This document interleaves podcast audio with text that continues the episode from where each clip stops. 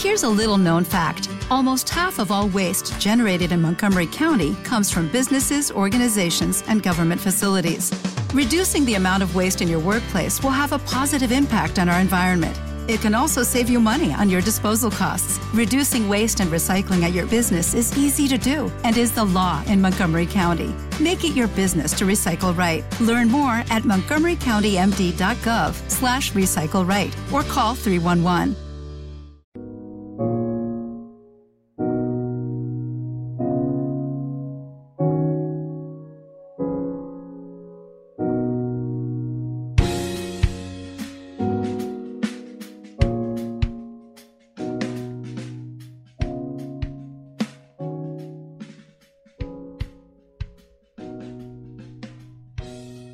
Bienvenidos y bienvenidas al podcast de Sociología Inquieta, un podcast donde tratamos temáticas relacionadas con la realidad social a través de la sociología.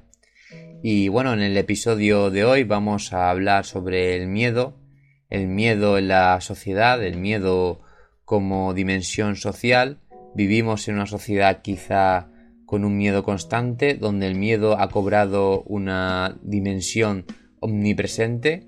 Bueno, para empezar, creo que es necesario definir el miedo eh, como un proceso, ¿no? Creo que el miedo, la definición más fácil de miedo es entendiéndola desde el campo de la neurociencia, que lo define, como os he dicho, como un proceso emocional y psicológico que se produce en las, en las personas cuando se tienen que enfrentar a un peligro real o imaginario que es teóricamente inminente. Eh, cuando las personas sienten miedo, se activa un sistema de, alarma en nuestro cerebro con la función de prevenir sobre una posible amenaza, un riesgo vital. Es decir, el miedo es una respuesta, digamos, evolutiva que conlleva cambios fisiológicos para poder hacer frente eh, a un riesgo y así poder afrontarlo y poder sobrevivir a él. En el campo de la neurobiología se ha estudiado en profundidad este tema, el miedo, y también su relación con una región del cerebro eh, que es denominada la amígdala, una pequeña parte del cerebro que se sitúa en el sistema límbico en una zona eh, denominada coloquialmente como el cerebro emocional.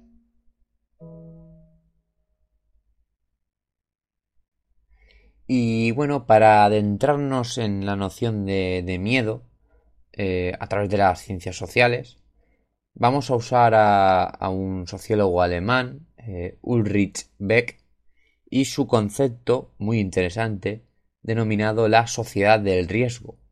Él usa, digamos, eh, este nombre, ¿no? Este bautizo de la sociedad actual para describir mm, la fase de la sociedad hoy en día, donde los riesgos globales, es decir, los riesgos eh, en el campo político, social, cultural, económico, por supuesto, industrial o tecnológico, tienden a ser de carácter cada vez más global. Y, a su vez, eh, escapan del control eh, de las sociedades modernas, es decir, son riesgos planetarios y escapan al control de la gestión que nosotros podamos hacer sobre ellos.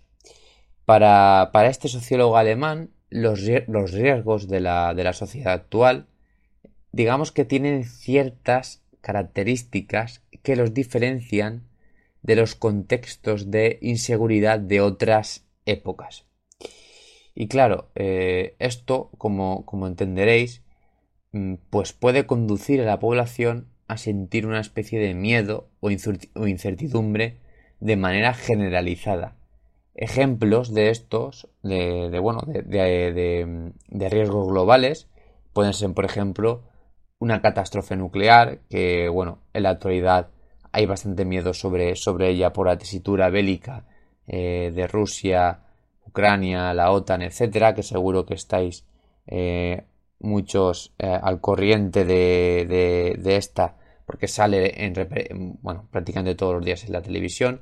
También puede, podría ser un ejemplo igual o, más, eh, digamos, eh, alarmante la crisis climática, también fue en su momento un ejemplo de, riesgo global la, la COVID-19, la pandemia.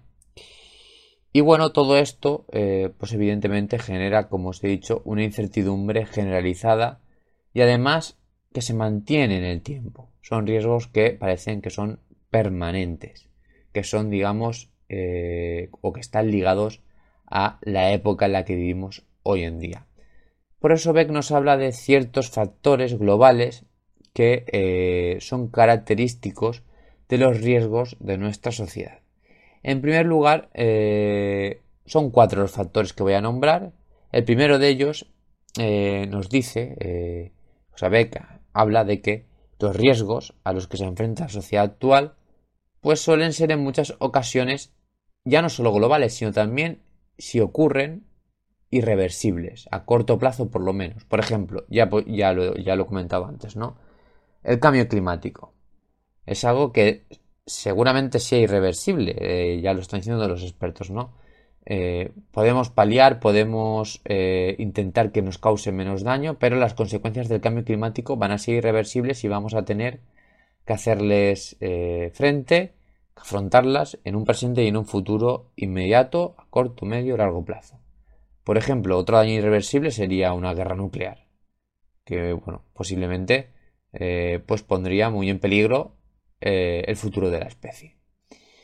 Y bueno, podrían ser muchos otros riesgos eh, irreversibles, como una pandemia que tuviera una mortalidad muy alta.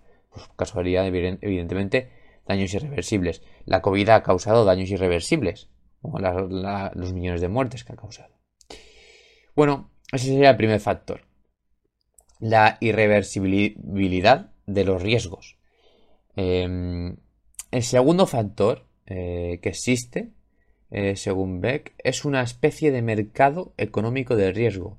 Este concepto es muy, muy, muy interesante y ahora ahondaremos en él, digamos, más detenidamente que el anterior.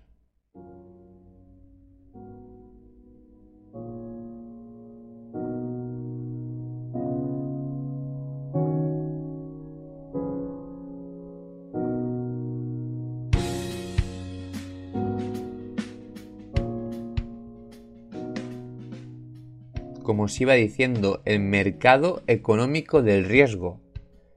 Para el sociólogo alemán Ulrich Beck, los más débiles, la clase trabajadora, la, clase baja, eh, los que menos recursos poseen, como queráis llamarlo, siempre tendrán en la sociedad actual, eh, tendrán más riesgos de sufrir las consecuencias negativas de los acontecimientos globales que antes he descrito es algo obvio, ¿no? Una guerra afectará más a la gente que menos recursos tiene. El cambio climático va a afectar más a la gente que menos recursos tiene, ya lo está haciendo. Una crisis económica y política afecta a los que menos recursos tienen. Una crisis eh, médica, eh, como la pandemia, afecta a los que menos recursos tienen. Hay miles de ejemplos, ¿no? Eh, los grupos que se encuentran en una posición social ventajosa siempre van a poder aprovecharse de las oportunidades del mercado y sufrir menos los riesgos y la incertidumbre de cualquier acontecimiento o catástrofe. Y esta característica para B provoca que la sociedad del riesgo sea una sociedad que potencia la desigualdad eh, social. Concepto muy interesante, mercado económico del riesgo. En tercer lugar, el tercer factor eh, que Beck observa eh, es un, digamos, un proceso un proceso eh, de incertidumbre que para Beck está protagonizado por un vacío político e institucional donde eh, las instituciones no pueden hacer frente mm, con garantías a, muchos de estos retos, riesgos, riesgos mejor dicho, retos creo que no es la palabra. Y, por esto surgen movimientos sociales como el feminismo, el ecologismo o otro tipo de reivindicaciones eh, antirracistas, sindicalistas, etcétera y, surgen como una expresión crítica hacia las estructuras y relaciones de poder que se han constituido durante eh, la modernidad. Yo creo que bueno, esto es, algo bastante, bastante obvio. Y en, cuarto lugar, el, último factor sería, eh, sin duda, y yo creo que también uno de los más interesantes, que sería el riesgo en el, en el ámbito laboral como característica de la sociedad del riesgo.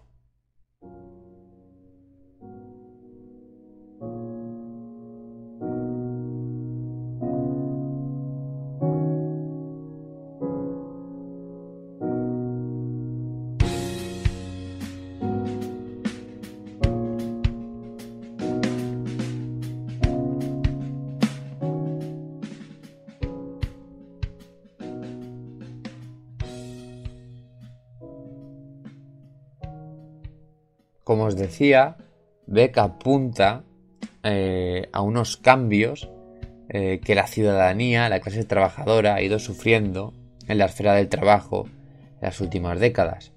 En la actualidad, digamos que con el asentamiento de las políticas neoliberales de flexibilización de la economía, las cuales han afectado al trabajo tanto en su tipología, en sus formas, como en sus condiciones, pues se han producido grandes cambios, cambios profundos en las pautas eh, laborales. Por ejemplo, las pautas de contratación, simplemente. Em, y bueno, este, este, proceso se ve reflejado en una especie de flexibilidad laboral que está plasmada en el aumento de, como he dicho, eh, ya lo he nombrado antes, ¿no? en, cambios profundos en las pautas de contratación y un ejemplo de esto sería el aumento, como se está diciendo, de contratos temporales a tiempo parcial, eh, los cuales han roto, digamos, con la preponderancia de los, de los contratos fijos en el mercado de trabajo y han ido generando un mercado laboral más heterogéneo y han provocado un aumento de la inestabilidad laboral. Esto ha ocurrido en la época neoliberal y en las crisis se ha acentuado. y bueno, en definitiva, y para resumir, eh, Beck describe una sociedad globalizada donde los riesgos, pues, pues bueno, también se han mundializado. Y, bueno, también creo que es importante añadir que Beck habla sobre, sobre todo eh, en que el capital y las lógicas eh, han pasado a dominar todas las facetas de la, de la vida, la educación, la ciencia, el trabajo, los discursos, la comunicación, los derechos. Y, esto nos, está poniendo contra las cuerdas y ha generado una sociedad de riesgo que además em, no es una sociedad de riesgo únicamente eh, porque esté enfocada o esté, digamos, em, en peligro de sufrir riesgos globales, sino porque además no tiene herramientas quizá eh, muy elaboradas para hacerle frente.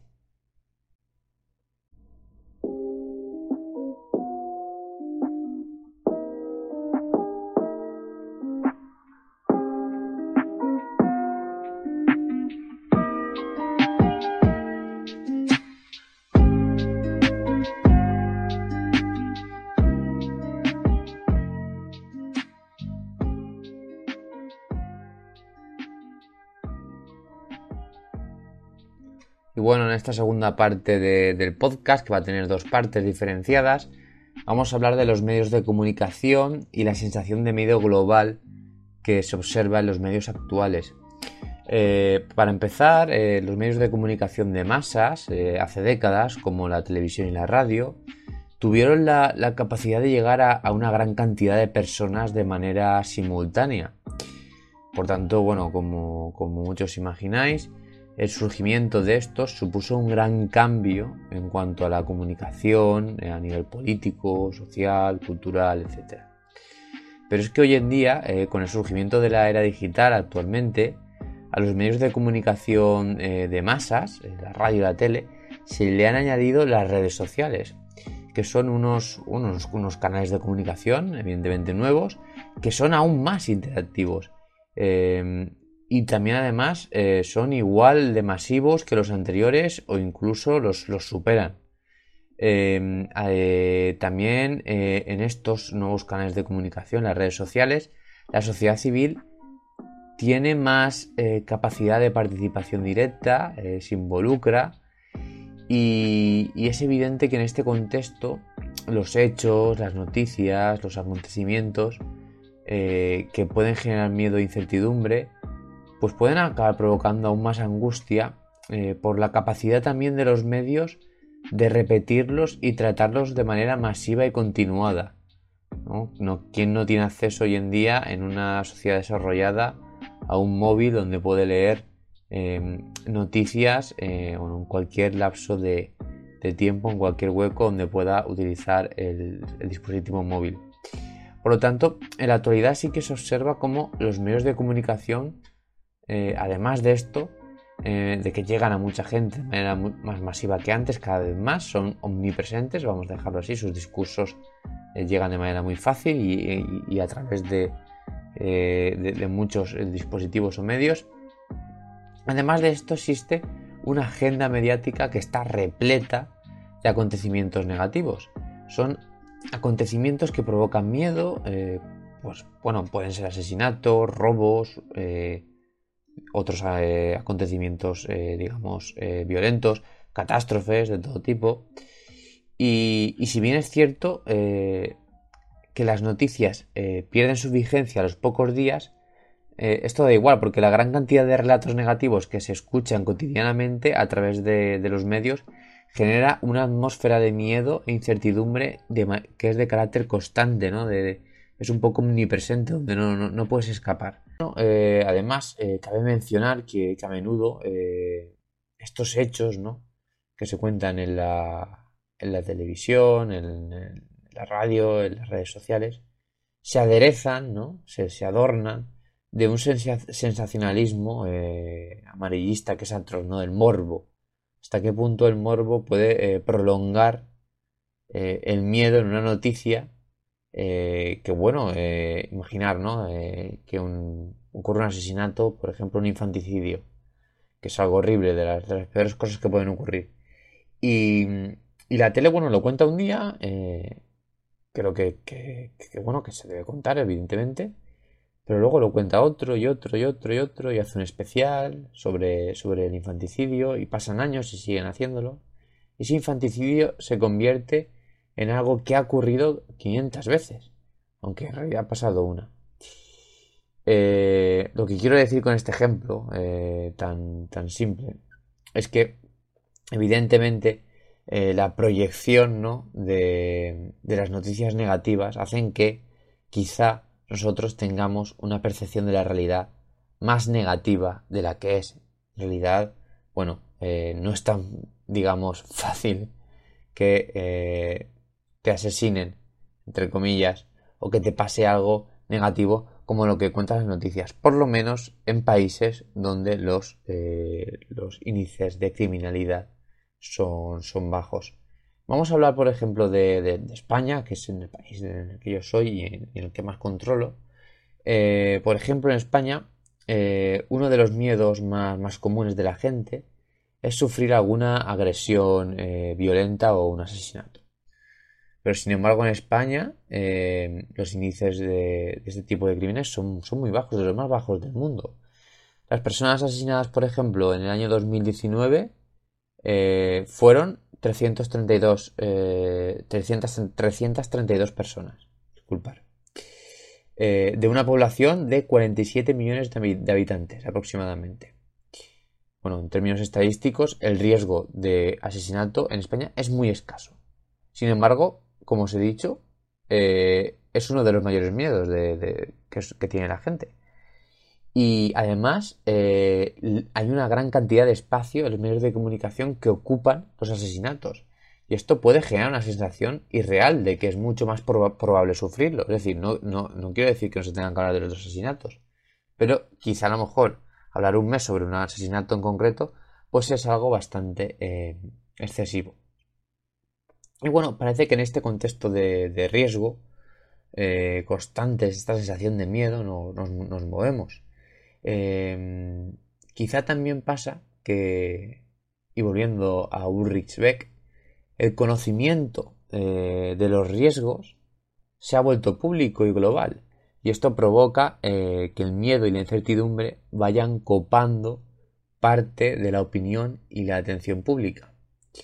En este caso yo creo que los, postulados, eh, tanto provenientes de Beck como de otros eh, sociólogos que hemos hablado en el, podcast bastante como Simon Bauman, se entiende eh, para ellos que el aumento de la percepción del miedo es un efecto no calculado, causado por el surgimiento de los medios de comunicación y las redes sociales y los efectos ¿no? que, han, causado.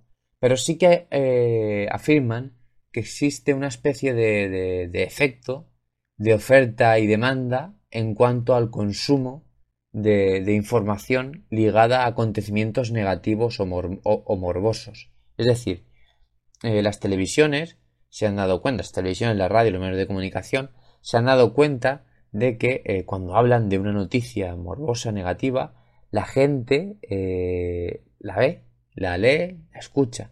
Es decir, genera audiencia. Y entonces los espacios comunicativos pues han perfeccionado y han observado eh, cómo la audiencia consume de buena gana estos productos informativos ligados a historias negativas y, ha generado que los medios de comunicación eh, se sumerjan en una especie de, de, exportación eh, global y comunicativa sobre el miedo. Es decir, cuando se dice, bueno, es que en el telediario eh, solo salen malas noticias, ¿no? Eh, he visto el telediario y solo he visto cosas negativas. Bueno, está relacionado con esto, ¿no? Es que también pasan cosas positivas, evidentemente. Pero se le da pie, ¿no? Se le da prioridad a los acontecimientos negativos. Es más, un acontecimiento es algo negativo muchas veces, ¿no? Algo, algo importante que contar, que se debe contar, es algo negativo normalmente. Y, bueno, es así. Al fin y al cabo parece que las malas noticias a menudo, generan más interés que las, buenas noticias. Y, eso sin duda, vamos, ha quedado reflejado eh, en, cómo hoy en día, eh, si tú pones un telediario, en el balance se decanta por la información de carácter negativo. Eh, y bueno, por último, me gustaría también hablar sobre eh, la, sociedad actual, eh, que parece que se ha dado por, sentado eh, que lo normal es recibir una oleada constante de noticias negativas. Noticias que además son poco constructivas o incluso de corte amarillista y que están relacionadas con asesinatos, violaciones, problemáticas ambientales, catástrofes, guerras, y, bueno, se dejan de lado también en muchas ocasiones eh, toda otra realidad existente que tiene también acontecimientos positivos y también creo que se debe tratar eh, las, las, noticias que tienen un carácter negativo de una manera mucho más constructiva, pedagógica, explicarlas mejor, intentar huir siempre de contar un relato simplemente porque por el morbo o por, eh, digamos, ese miedo que, nos despierta, que además nos hace que nos tengamos que quedar pegados a la pantalla, ¿no? que nos hipnotiza y que nos deja pegados a la pantalla, al móvil, a la radio, leyendo, escuchando o mirando. Y, bueno, esto, esto es todo por, hoy. El podcast eh, de hoy es un poco más corto porque lo he grabado sin el, sin el programa de edición que, normalmente lo, edito. Así que, eh, bueno, eh, por hoy lo dejamos, lo dejamos aquí. No sé si he metido la pata en algún, en algún párrafo, en alguna disertación o concepto. Espero que no, y si no me lo decís, evidentemente, por las redes. Eh, me podéis seguir en, Instagram, eh, Sociología Inquieta, en Twitter, Soler2911 y en Facebook también en la página de Sociología Inquieta. Podéis leer los artículos de Sociología Inquieta en el blog eh, también podéis seguirme en el Telegram de Sociología Inquieta, donde subimos todo lo que generamos, artículos, podcasts, eh, fotografías, vídeos relacionados con la divulgación. Y también os invito a que si os gusta la lectura y queréis sumergiros en el libro del blog, eh, podéis comprarlo en Amazon, Manual de, un sociólogo insociable. Y, bueno, eso es todo, eso es todo por hoy. nos vemos en la próxima y gracias, gracias por estar ahí.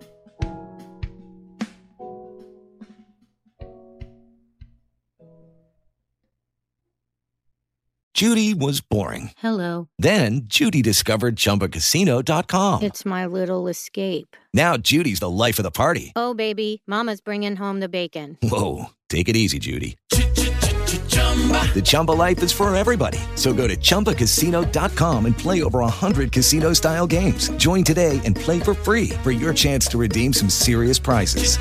chumba ChumbaCasino.com. No purchase necessary. Void where prohibited by law. 18 plus terms and conditions apply. See website for details. With the Lucky Land slots, you can get lucky just about anywhere.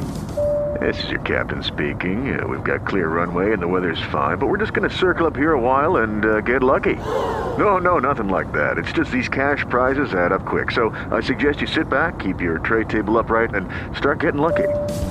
Play for free at LuckyLandSlots.com. Are you feeling lucky? No purchase necessary. Void where prohibited by law. 18 plus terms and conditions apply. See website for details.